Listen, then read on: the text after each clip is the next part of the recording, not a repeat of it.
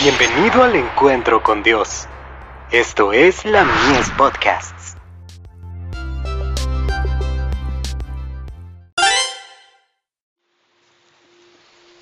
Recibiréis poder.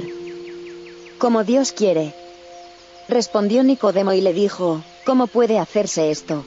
Respondió Jesús y le dijo, ¿eres tú maestro de Israel, y no sabes esto? De cierto, de cierto te digo, que lo que sabemos, hablamos, y lo que hemos visto, testificamos, y no recibís nuestro testimonio. Si os he dicho cosas terrenales, y no creéis, ¿cómo creeréis si os dijere las celestiales? Juan capítulo 3, versos 9 al 12. A un costo infinito se ha hecho provisión, para que los hombres alcancen la perfección del carácter cristiano. Los que han sido impresionados por las sagradas escrituras como la voz de Dios, y desean seguir sus enseñanzas, tienen que aprender todos los días, y recibir fervor y poder espiritual, que les será provisto diariamente a cada verdadero creyente, mediante el don del Espíritu Santo.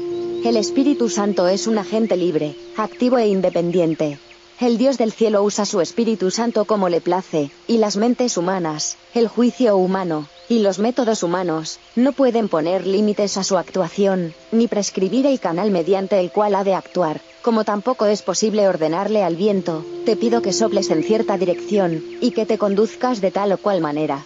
Como el viento sopla con fuerza, y a su paso dobla y quebra árboles altos, así el Espíritu Santo influye sobre los corazones humanos, y ningún hombre finito puede limitar su obra. Nicodemo no estaba dispuesto a admitir la verdad, porque no comprendía todo lo que estaba relacionado con la actuación del poder de Dios. Sin embargo, aceptó los hechos de la naturaleza, aunque no podía explicarlos ni comprenderlos. Como otros hombres de todas las edades, pensaba que la fidelidad en las ceremonias y prácticas eran más esenciales para la religión que la profunda obra del Espíritu de Dios. La fuente del corazón debe ser purificada, antes que las corrientes puedan manar puras. No hay seguridad para quien tiene una religión meramente legal, una forma de piedad. La vida del cristiano no es una modificación o mejora de la antigua, sino una transformación de la naturaleza. Hay una muerte al yo y al pecado, y una vida totalmente nueva. Este cambio puede ser producido, solo por la eficiente obra del Espíritu Santo. The Signs of the Times. 8 de marzo de 1910.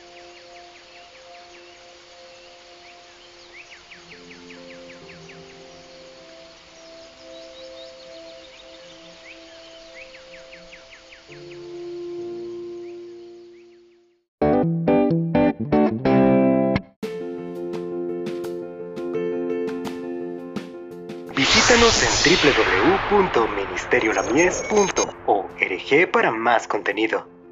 Dios te bendiga.